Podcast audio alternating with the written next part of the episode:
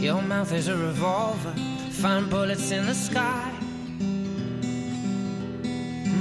Mm-hmm. Your love is like a soldier, loyal till you die. And I've been looking at the stars for a long, long time. I've been putting out fires all my life. Everybody wants to flame, they don't want to get burned. Comienza Mirada de Apóstol, un programa dirigido por el padre Miguel Segura.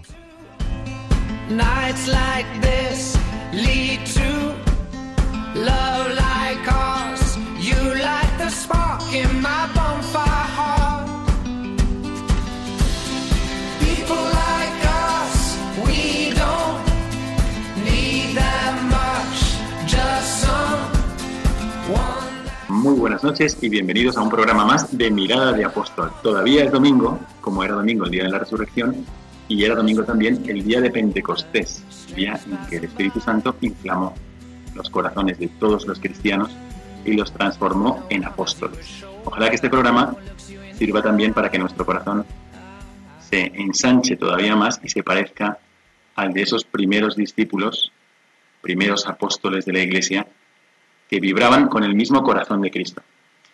Hoy vamos a hablar de algo que más importante no hay. Pensad, si queréis, hacemos un pequeño juego, pensad en alguna cosa, la que queráis, alguna cosa que hayáis visto, tocado, olido, cualquier cosa. Todo lo que podáis pensar, todo aquello que tenemos, con lo cual tenemos contacto con nuestros sentidos, pasa.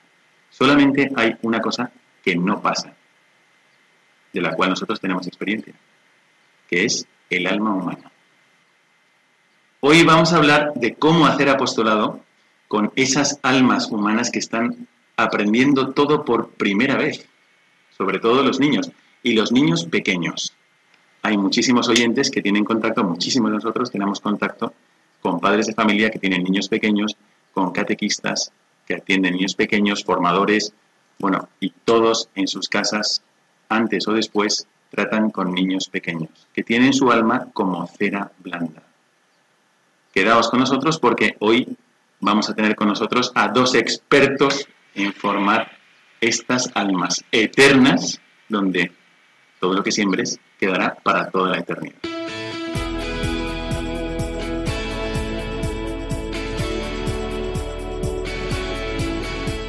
Mirada al presente.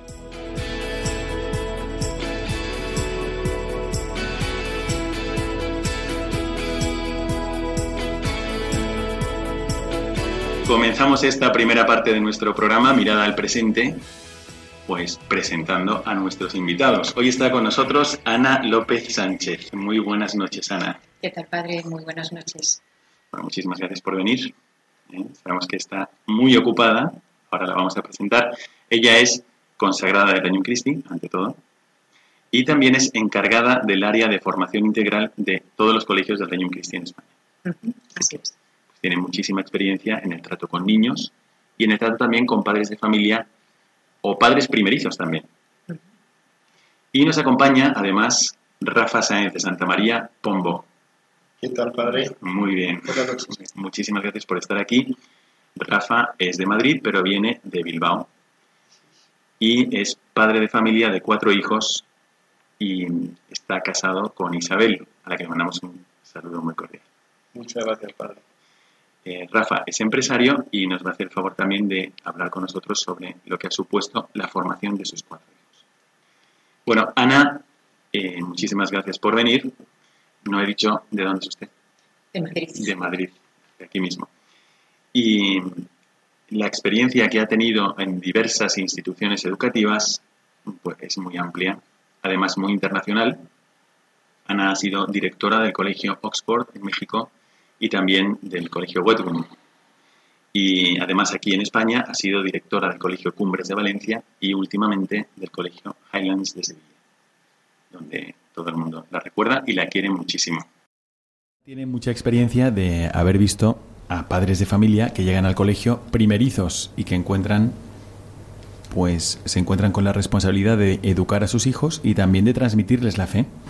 ¿Y cuáles son esas, esos retos que suelen encontrar los padres de familia y eh, que les podríamos ayudar o que podrían ellos afrontar si todavía no los han tematizado eh, para poder educar a sus hijos en la fe? El primer eh, reto que yo veo y que, que, ellos mismos se dan cuenta es que uno no puede enseñar lo que no ha experimentado, no ha vivido. Entonces, cuando un niño pequeño ¿no? Mm, llega a casa y su mamá ve cómo empieza a juntar sus manos y empieza a cerrar los ojos fuerte, fuerte, o llega y le dice, mamá, mamá, he ido a ver a Jesús y me ha dicho, y la mamá se queda diciendo, ¿y ahora qué le digo yo? Entonces, en muchas, en muchas personas surge esta inquietud de decir, este niño me está enseñando y yo como madre, ¿qué le puedo decir en el campo de la fe? Entonces, curiosamente, viene, viene esa petición de ayuda por parte de los padres, viene ese ir a talleres, eh, escuela de padres, en relación al crecimiento de la fe de sus hijos. Hay otros que efectivamente han vivido la experiencia y esta misma experiencia les hace darse cuenta que al niño no hay que frenarle, que al niño se le puede hablar de Dios incluso como yo, madre, lo experimento. A veces uno, me imagino, ¿no? Se ha podido sentir ridículo hablando con un niño, poniéndose a su altura y empezando a usar un vocabulario según nosotros de niño, con una dicción de niño, y el niño te está mirando como diciendo, ¿qué me está contando? ¿No? Yo no soy así. Es decir, al niño también hay que transmitirle, si yo he tenido una experiencia de la misericordia de Dios, al niño dándole un abrazo y diciéndole, si de esta manera te quiero yo, Dios te quiere más. Simplemente eso, pero desde la experiencia de uno como padre. Pues efectivamente es muy importante que uno viva verdaderamente la fe porque así la transmitirá casi sin darse cuenta y de una manera muy auténtica, idéntica, no fingida, que al final es lo que los niños cuando crezcan y sean jóvenes es lo que más van a apreciar. Podrán estar de acuerdo o no, pero lo que ellos aprecian en cualquier sitio es la autenticidad. Por eso, más que transmitir conocimientos aprendidos de otros, hay que vivirlos para poder contagiarlos. Bueno, le, voy le vamos a preguntar a Rafa sobre la oración, la oración y los niños pequeños. ¿Cuál ha sido tu experiencia para ayudar a tus hijos a que vayan entrando poco a poco en este mundo de oración? Pues mire, padre, nosotros eh, en casa esto de lo de la oración ha sido algo como muy natural, ¿no? O, por lo menos así lo hemos intentado.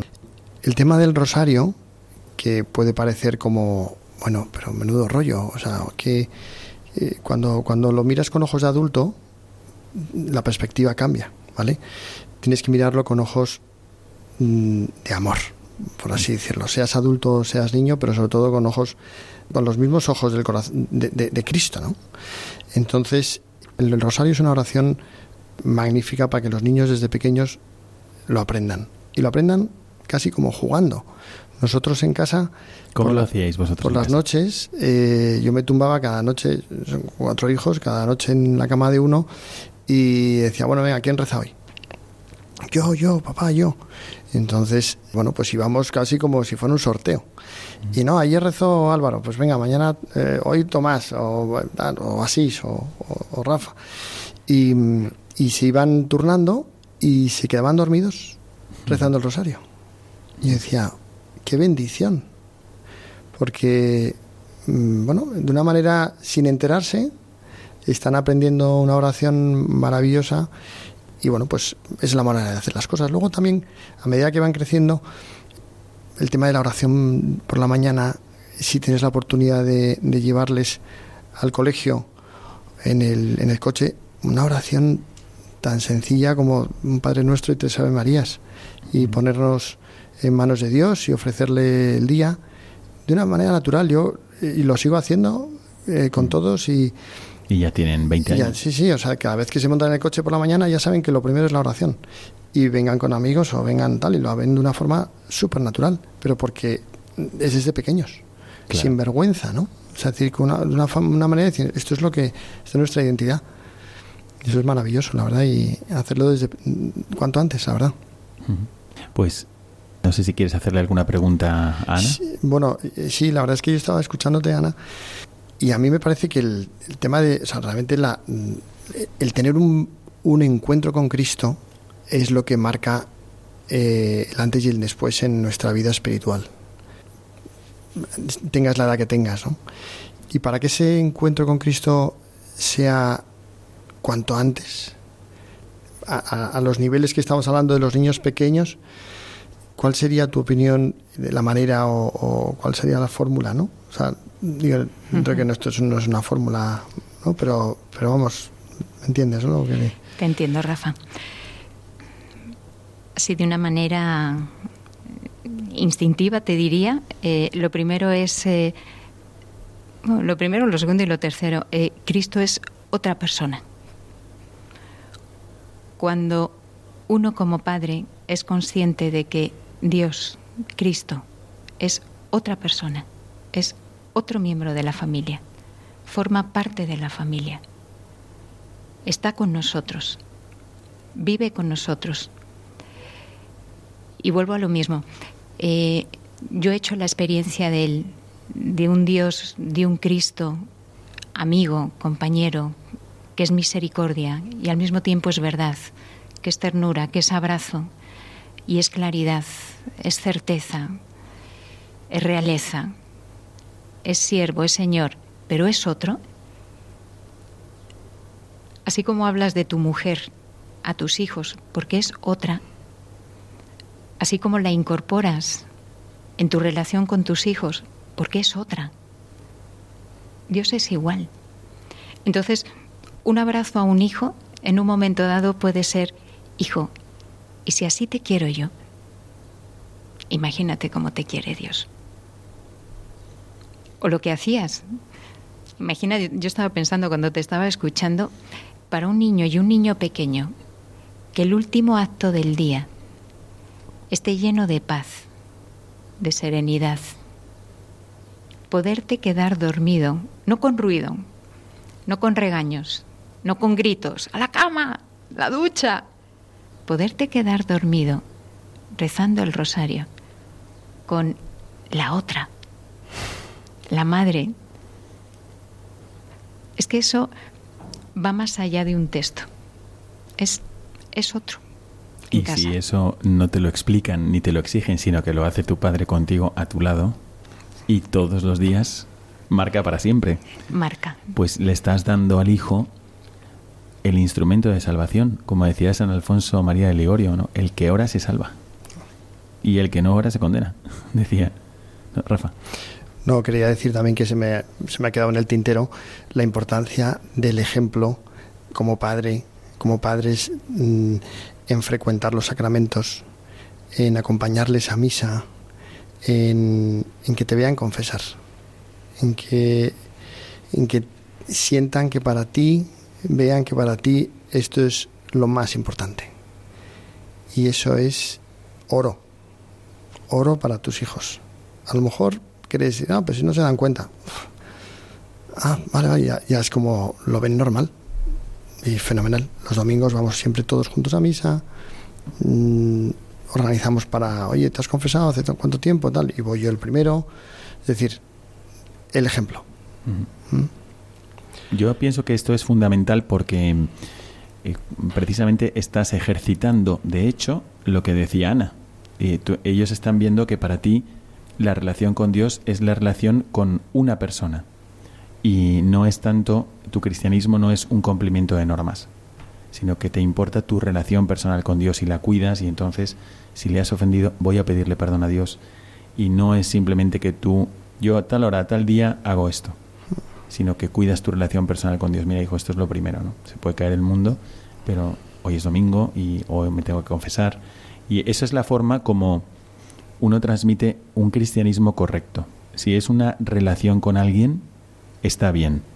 si es un, una especie de código moral, no es solo eso, ni principalmente eso, sino que tiene que ser esa relación con Dios. Y eso solamente se puede dar en la oración, especialmente en los sacramentos. Pienso que camino hacia el cielo es como el que le gusta correr. Pues, vamos a correr, tal, todos vamos corriendo y tal. Pero si tú quieres ser un buen atleta, tú tienes que tener un buen entrenador. Claro. Un entrenador personal. Con tu director espiritual, que es el realmente el que te dice, no, no cojas esta pesa, coge esta, no hagas este ejercicio, haz este. Porque a ti eso es lo que te va a hacer correr más y mejor. Perfecto. Sin cansarte, ¿no? Genial. Cansado todo lo menos posible. Bueno, queridísimos oyentes, ¿qué os parece a vosotros? ¿Cómo habéis hecho vosotros para enseñar la relación personal con Jesucristo? Seguramente habéis tenido, como todos, pues muchísimas experiencias, anécdotas, incluso a veces errores y otras veces aciertos. ¿Queréis comentarlo con nosotros? Podéis escribirnos al WhatsApp del programa 675 16 51 84. Lo voy a repetir, 675 16 51 84.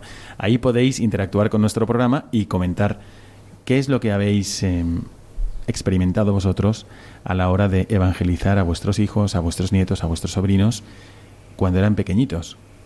¿Cómo habéis hecho para que se plante en su alma esa semilla de la fe y la habéis regado y cultivado para que crezca fuerte y sana? Pasa una cosa impresionante, porque es que nosotros en Tricio, donde están las carmelitas descalzas, donde tenemos la casa, ha cambiado de alcalde después de 36 años. Y ahora es un amigo mío. Así, ah, anda que bien. Y el otro día le llamé para felicitarle. Le digo, Oscar, tal.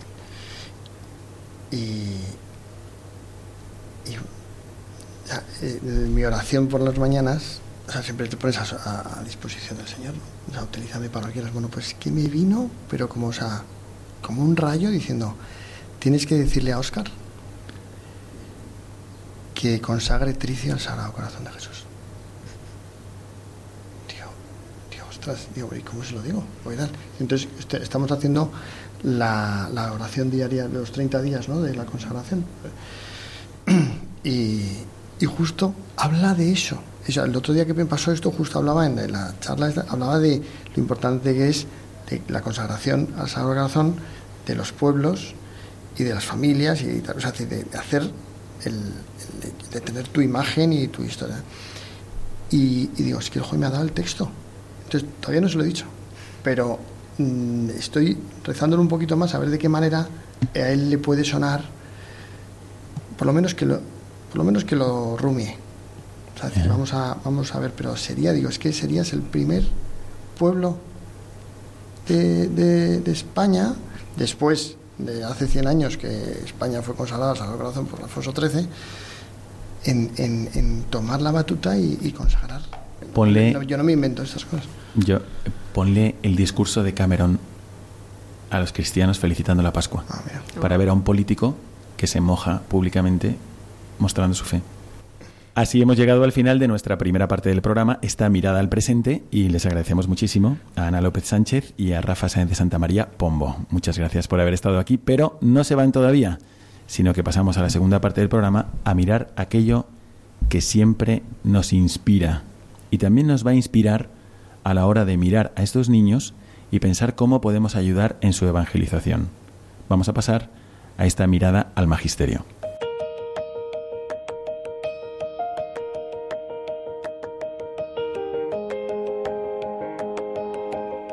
Mirada al magisterio.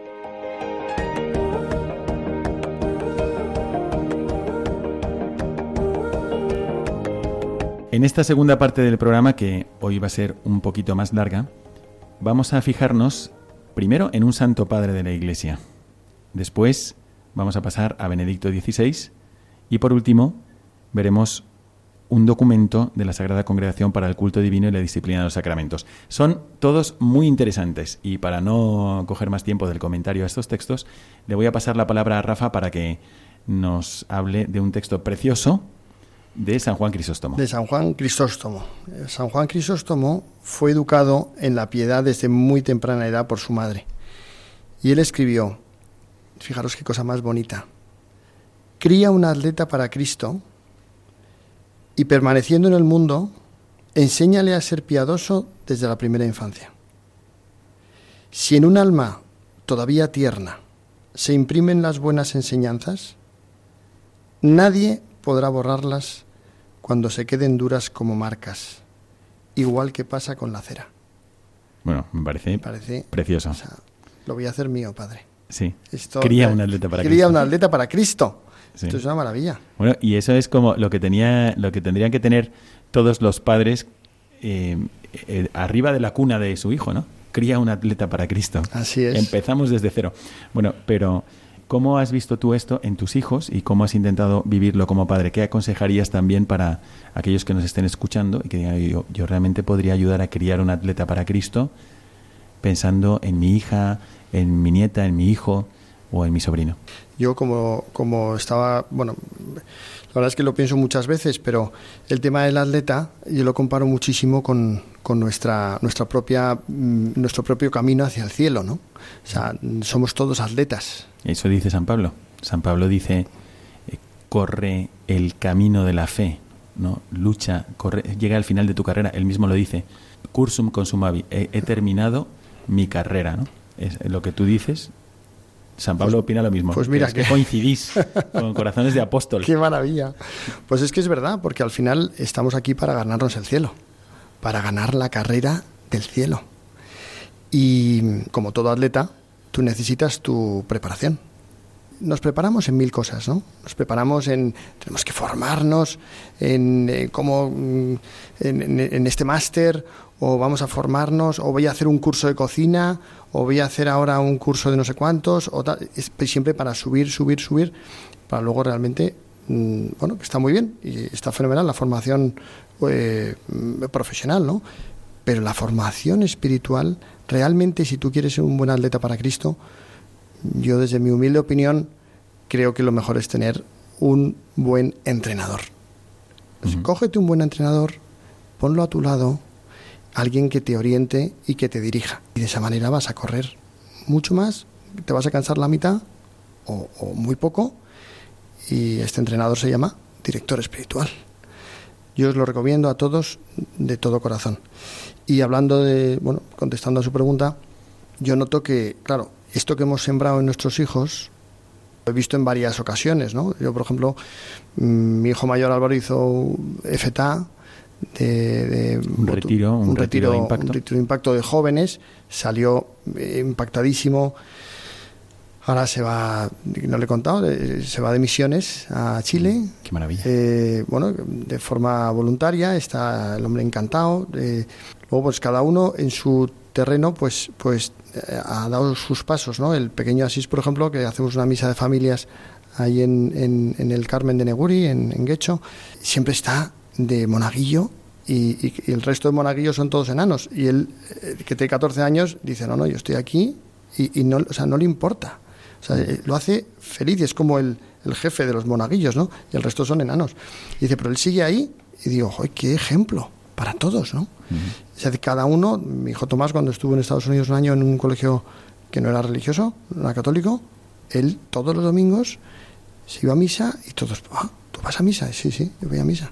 Es decir, dando ejemplo de forma totalmente independiente. O sea, que, que lo han hecho suyo. Y todo, todo eso gracias a la, a las, a la, yo creo que lo, a lo que han vivido en casa, ¿no?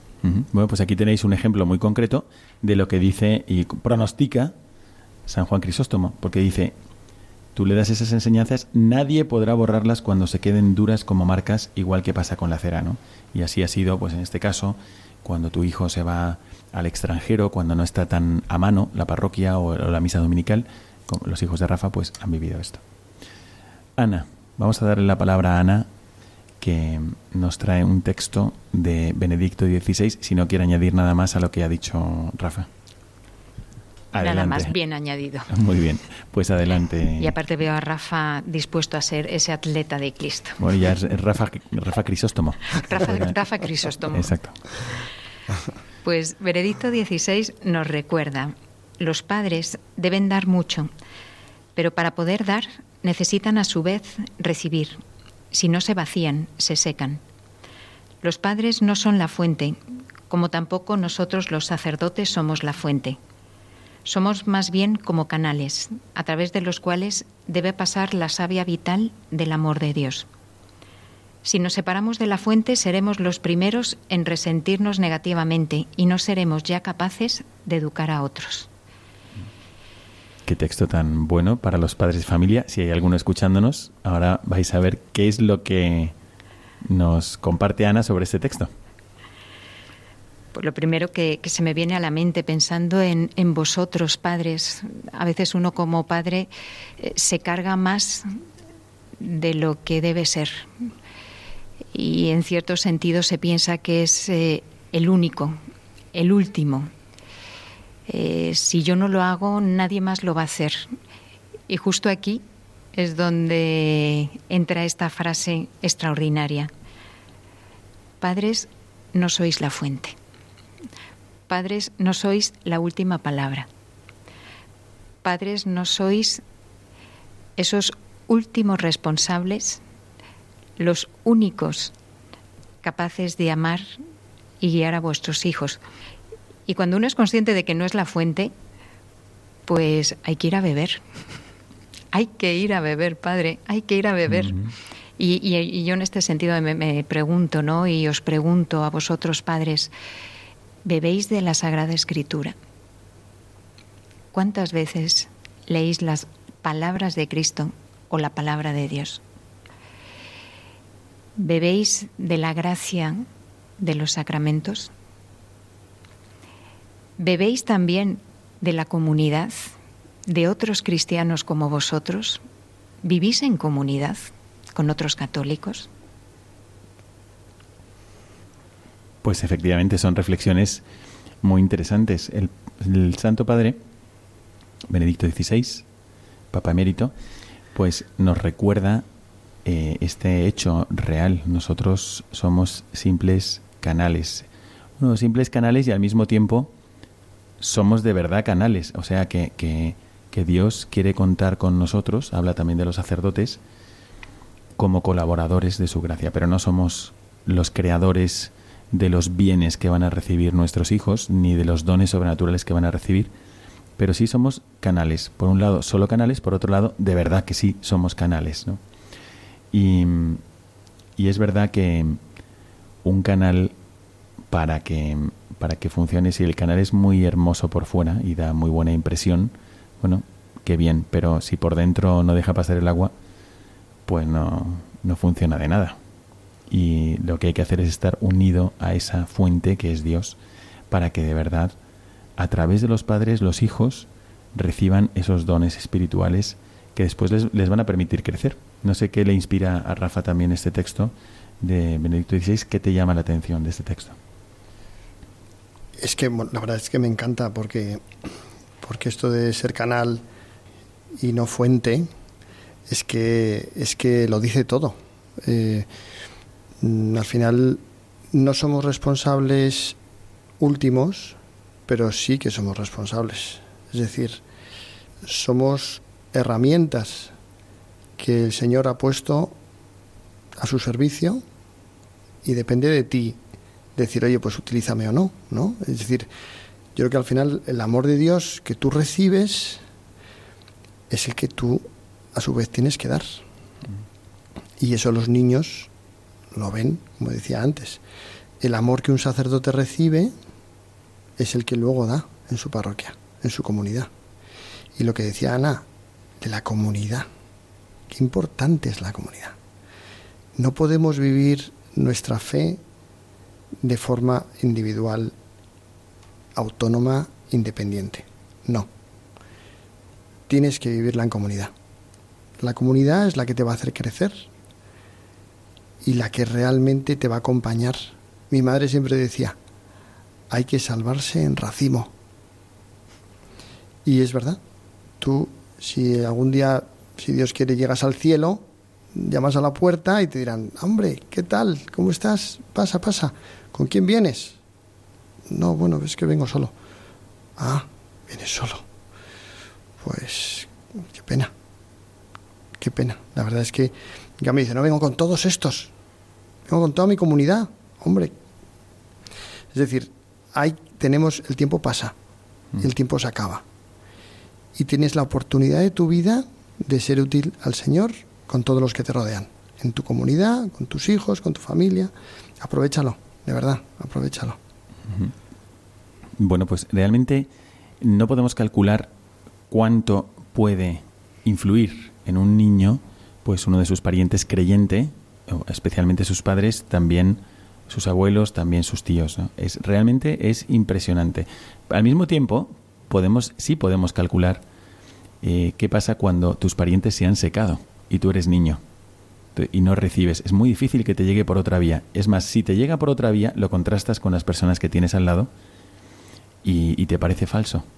Yo recuerdo, yo trabajo ahora, eh, mi apostolado lo realizo en la Universidad Francisco de Vitoria y alguna vez llega- llegan chicos, este, en esta última fiesta de Pentecostés, me acuerdo que alguien hizo una oración y es un chico que viene de una familia creyente y dijo, te pedimos Señor que nos envíes el paráclito.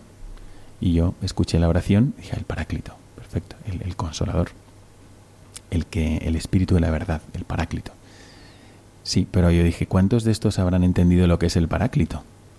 No lo habrán entendido muchos de ellos. Así que cogí a uno, una chica, y le dije, a ver, ¿qué es el paráclito para ti? ¿Qué es el paráclito? Me dice, hombre, sí, sí, lo sé, sí. El paráclito es ese que, que se lavó las manos cuando los judíos pidieron que Jesús eh, fuera crucificado. Ese era el paráclito, no, ese era Poncio Pilato.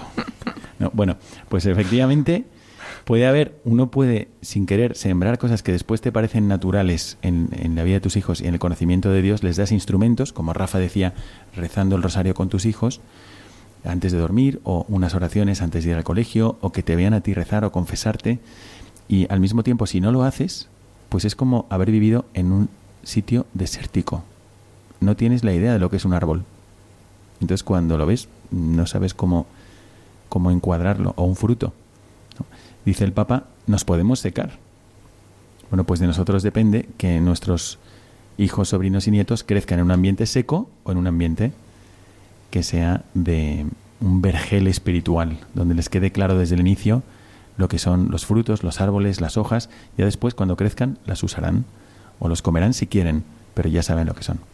Bueno, entonces, nos queda un último texto que me gustaría que leyéramos también pensando, queridos oyentes, en esta, esta experiencia que hemos tenido todos, nuestro primer contacto con la Biblia. ¿Cuál ha sido nuestro primer contacto con la Biblia? ¿Con qué tipo de Biblia, etcétera? Pero bueno, vamos al texto y le vamos a pedir a Rafa que nos lo lea. Es un poquito más largo que los otros, pero creo que vale la pena. Según la enseñanza de la Iglesia sobre las imágenes sagradas, cuanto más frecuente cuanto más frecuentemente se detienen los ojos en estas imágenes, tanto más se aviva y crece en quien lo contempla, el recuerdo y el deseo de los que allí están representados. El fiel tiende a imprimir en su corazón lo que contempla con los ojos.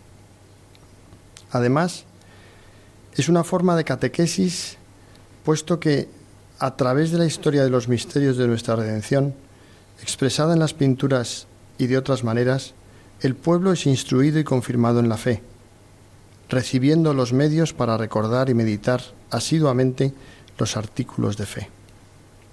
¿Qué te sugiere este texto?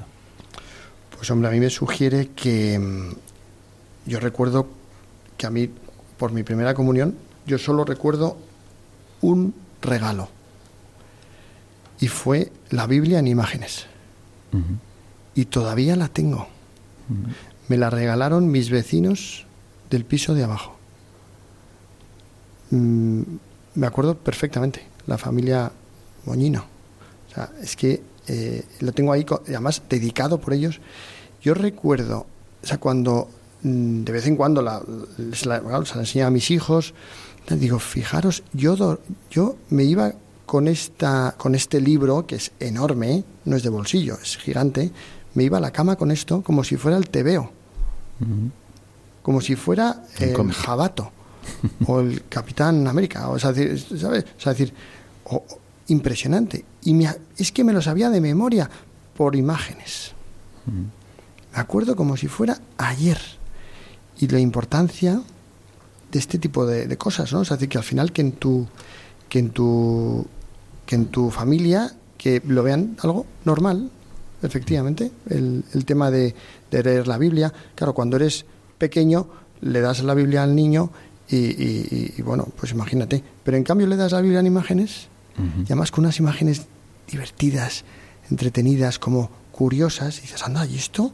Y la zarza, y luego el, el- el- cuando el, el- el- el paso por el, por el, bueno, por, por- por el, por el- Mar Rojo. por el mar rojo, bien, se me ha ido el santo al cielo. Pues, es decir, un montón de, de imágenes maravillosas que luego se te quedan grabadas para toda tu vida. Antes de pasarle la palabra a Ana, queridos oyentes, escribidnos al WhatsApp, un mensajito de WhatsApp al programa. Os lo recuerdo brevemente. Nuestro WhatsApp es 675 16 51 84. Lo voy a repetir, 675 16 51 84. ¿Cuáles son las imágenes que recuerdas de niño que más te han ayudado y que cuando haces memoria dices, ah, yo vi esta imagen? Porque os voy a contar dos experiencias para que sepáis que ante las imágenes religiosas también hay que educar la mirada. Eh, puede ser que tú te encuentras con una imagen y una de dos, o eres muy perceptivo o no lo eres tanto. Y puede ser que el comentario que te hace tu padre o tu madre o tu abuela te influya para ver siempre así esta mirada. Yo recuerdo una imagen del Sagrado Corazón de Jesús, preciosa, que tenía mi madre en casa, y me acuerdo que pasando una vez ahí, mi madre me dijo, ¡qué mirada! Y yo ya, claro, cuando escuché eso, siempre que pasaba por ahí, yo pensaba, ¡qué mirada! ¡Qué mirada! ¡Qué mirada! Y mm, en cambio, recuerdo que de niño, yo tendría a lo mejor nueve años, y había al final de la escalera un grabado de Jesucristo echando a los mercaderes del templo. Entonces tenía un azote y tenía como una, una imagen de la ira divina. Y yo me acuerdo que le pregunté a mi madre, ¿quién es ese? Y me dice, ese es Jesús. Y yo le decía, no, no, no es Jesús. Y claro, ella me llevó a entender y comprender lo que había sido esa escena del Evangelio. Pero puede ser que alguien la vea y, y no lo entienda bien. Si eres niño, también tienes que orientarles en, en esa contemplación de las imágenes sagradas. Ana. Justo estaba eh, ahora releyendo lo que Rafa nos ha comentado eh, y estaba pensando que efectivamente la imagen es la memoria del corazón. Así como la idea lo guardas en, la memoria y uno habla del intelecto, una imagen llega a ser memoria de corazón y por eso la contemplas y por eso das vuelta y, te viene y te lleva. Y, y me recuerdo, bueno, el hecho de que Cristo mismo se haya querido hacer presente eh, como persona, como imagen, es porque lo podemos guardar en el corazón y podemos eh, orar y contemplarlo. Entonces, ahora decía Rafa, ¿no? Esa, esa Biblia con imágenes, cuántas veces, cómo nos puede ayudar tener una imagen ahí en el escritorio donde estoy, en mi cartera, en casa. El lugar incluso más noble o de paso, tener una imagen donde todos, niños, grandes, miramos, miramos, miramos. Y esa imagen se graba, como esa niña, ¿no? que estaba en el colegio y que creció toda su vida con la imagen de la Virgen. Cuando se casó, quiso que esa Virgen presidiera la ceremonia de su boda, porque era la madre que la había acompañado durante toda su vida en el colegio. Tenía que estar ahí, en ese momento importante de su vida. Y siempre, por supuesto, una, una imagen te lleva a algo más. Por eso es el recuerdo del corazón, de una memoria afectiva. Una imagen es una memoria afectiva. Qué torpes seríamos si no nos dejáramos interpelar, llevar, conservar y seguir mirando estas imágenes. Y si alguno tiene el don de Dios de poder crear nuevas imágenes, qué importante es que lo siga haciendo, porque a través de la imagen también puedes transmitir en concreto al alma de un niño una verdad de fe, una verdad espiritual que le siga siempre. Mientras estaba escuchando a Ana, me acordaba de que yo estuve primero en, en una escuela de padres jesuitas y luego en una escuela, en un colegio de maristas, de hermanos maristas. Y había efectivamente subiendo la escalera una imagen de la Virgen que era una, una vidriera donde estaba la Virgen y abajo ponía a Jesús por María. Y claro, como eso era lo que veías todos los días subiendo a clase, se te clavaba y poco a poco, al pasar del tiempo, con el pasar del tiempo, es verdad que en ese momento nos lo explicaron. Nos lo explicó algún profesor, me acuerdo, un profesor de matemáticas. Pero con el pasar del tiempo acudes a ello y ahora incluso como sacerdote cuando predico sobre ello o cuando explico qué es el rosario, recuerdo perfectamente esta imagen. Así que, queridísimos oyentes, ¿cuál ha sido la primera versión de la Biblia que habéis conocido? ¿Habéis conocido esta Biblia en imágenes que decía Rafa? ¿Os ha ayudado algún libro más de imágenes desde que erais niños? Y cuando presentáis estampitas a vuestros hijos o nietos o sobrinos, ¿sabéis ya cuál es vuestra imagen preferida, por ejemplo, del corazón de Jesús o de la Virgen? Y se lo decís así, esta es mi imagen preferida, para que él también piense, pues cuál será la mía y que la tenga en el corazón. Cuando vamos de misiones, cuando vamos, por ejemplo, a Guinea Ecuatorial, pues una de las cosas que más llevamos son imágenes.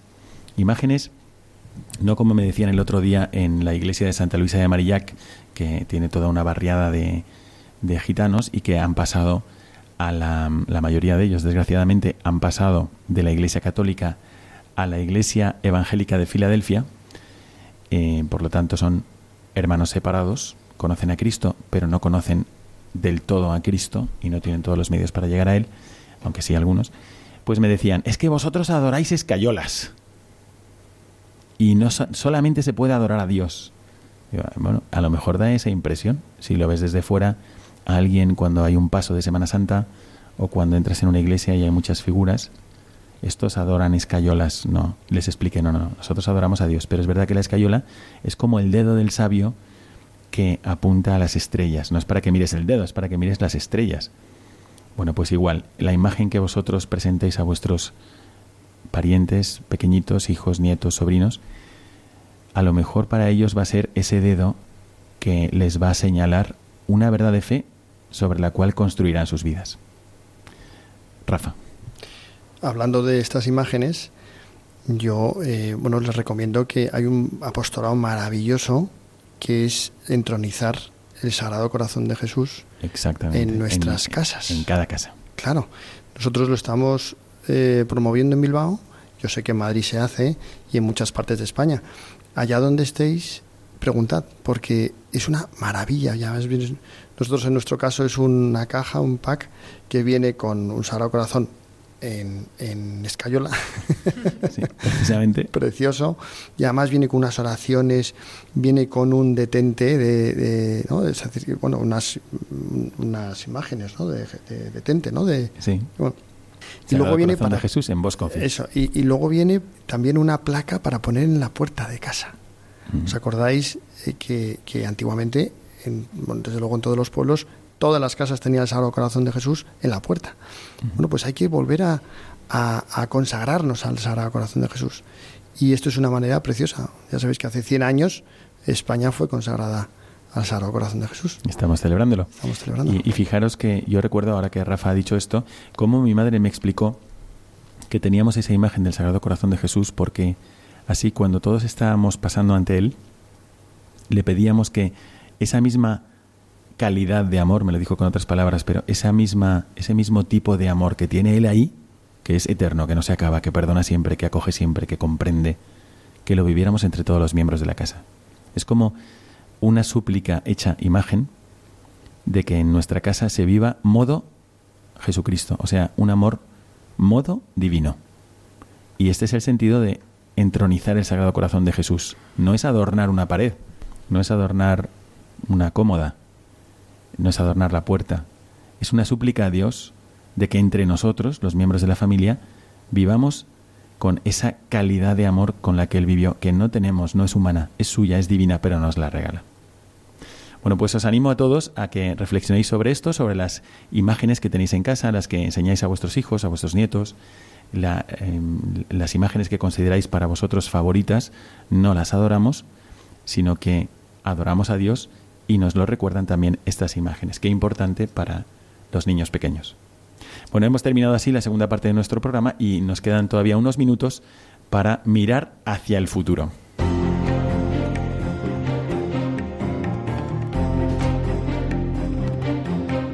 Mirada al futuro.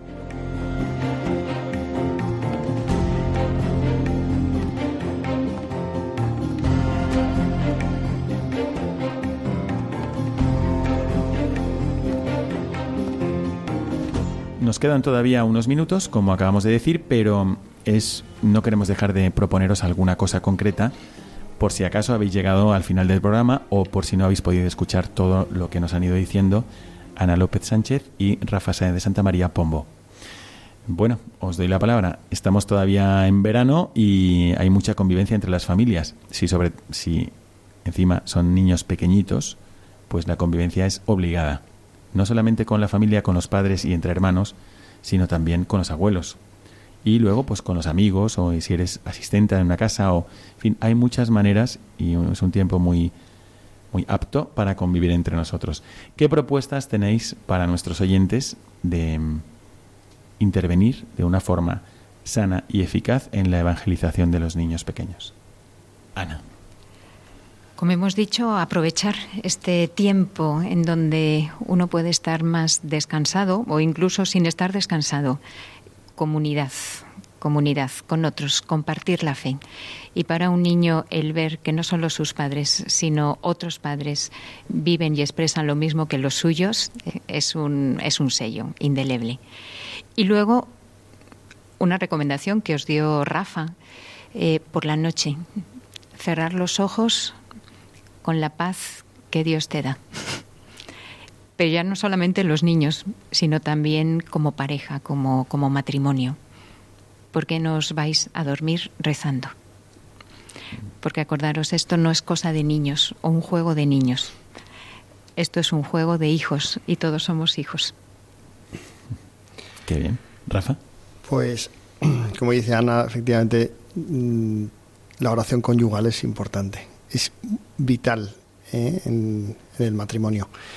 Pero mm, al hilo de, claro, que llega el verano y que, que estamos fuera de nuestro entorno habitual, yo os haría una recomendación. Eh, allá donde vayáis, sed útiles. Es decir, no paséis por, por el pueblo donde estéis, eh, por la ciudad donde estéis, como un mero espectador y un visitante. Eh, no, forma parte de, de lo que sea necesario. Es decir, vete a la iglesia que tengas más cerca o que habitualmente vayas, preséntate al sacerdote, preséntate al párroco, dile, aquí estoy, ¿en qué podemos ayudar como familia? En, a lo mejor para dirigir el rosario, organizar un rosario de niños, o para que tus hijos eh, ayuden en misa. Eso es un regalazo, poder ayudar en misa, que si no lo habéis experimentado, mm, seas mayor o seas pequeño, eres un privilegiado. Estás sentado a la mesa con el Señor a su derecha, codo con codo. Y el resto están ahí lejos, pero tú estás al lado. Es un regalazo. Pues que ayuden los niños en misa es una pasada, de verdad. Eso, abrirte a, y a ser útil, simplemente a decir, oye, pues ¿qué podemos organizar? no solamente que pasen los días, pasen las semanas, a ver cómo estoy de moreno o, o vamos dónde vamos a comer. Está fenomenal. Por supuesto, bendecir la mesa. Es decir, esos pequeños detalles son importantísimos para vivir un, un tiempo de vacaciones realmente fructífero. Bueno, pues yo me hago eco de estas propuestas que han ido saliendo durante el programa. No sé si tenéis alguna cosita más o queréis eh, dirigiros a nuestros oyentes. Os recuerdo rezar el rosario en familia, os recuerdo a lo mejor entronizar el Sagrado Corazón de Jesús, pero no de cualquier manera, sino hacerlo un evento familiar donde participe toda la familia y, que tengáis cariño a esta imagen, eh, hablar con vuestros hijos, nietos o sobrinos sobre esa estampa o esa imagen que para vosotros es la favorita, en fin, todo esto. Y al mismo tiempo, pues es una... Os animo a que le pidáis a Dios las luces, las que necesitéis, las gracias que necesitéis para que os siga convirtiendo en verdaderos apóstoles pero de todo el mundo, pero empezando, si tienes delante a un niño que estás cuidando de tres años, de cuatro años, de cinco años, pues empezando por ahí. Y para terminar este programa vamos a repetir un texto que nos ha gustado mucho a todos y que es de San Juan Crisóstomo. Lo vamos a leer y le vamos a pedir a Ana que lo lea eh, mientras nos preparamos para recibir la bendición. Cría un atleta para Cristo y permaneciendo en el mundo, enséñale a ser piadoso desde la primera infancia. Si en un alma todavía tierna se imprimen las buenas enseñanzas, nadie podrá borrarlas cuando se queden duras como marcas, igual que pasa con la cera. Bueno, pues sigamos este consejo de San Juan Crisóstomo y pensemos que cada vez que tenemos un niño delante es cera tierna que Dios nos pone delante de nosotros para que podamos imprimir el amor por él. Y desde aquí muchísimas gracias a Ana López Sánchez por haber venido al programa y compartir con nosotros su gran experiencia educativa. Muchas gracias, Ana. Y gracias a Rafa Sáenz de Santa María Pombo por haber compartido también su experiencia como padre de familia y como cristiano comprometido. Muchas gracias, Padre. Desde aquí, un servidor, el Padre Miguel Segura, os manda a todos vosotros la bendición sacerdotal. Que Dios os bendiga. Your love is like a soldier, loyal till you die. And I've been looking at the stars for a long, long time. I've been putting out fires all my life. Everybody wants a flame, they don't wanna get burned. Acaban de escuchar el programa Mirada de Apóstol, dirigido por el padre Miguel Segura. Nights like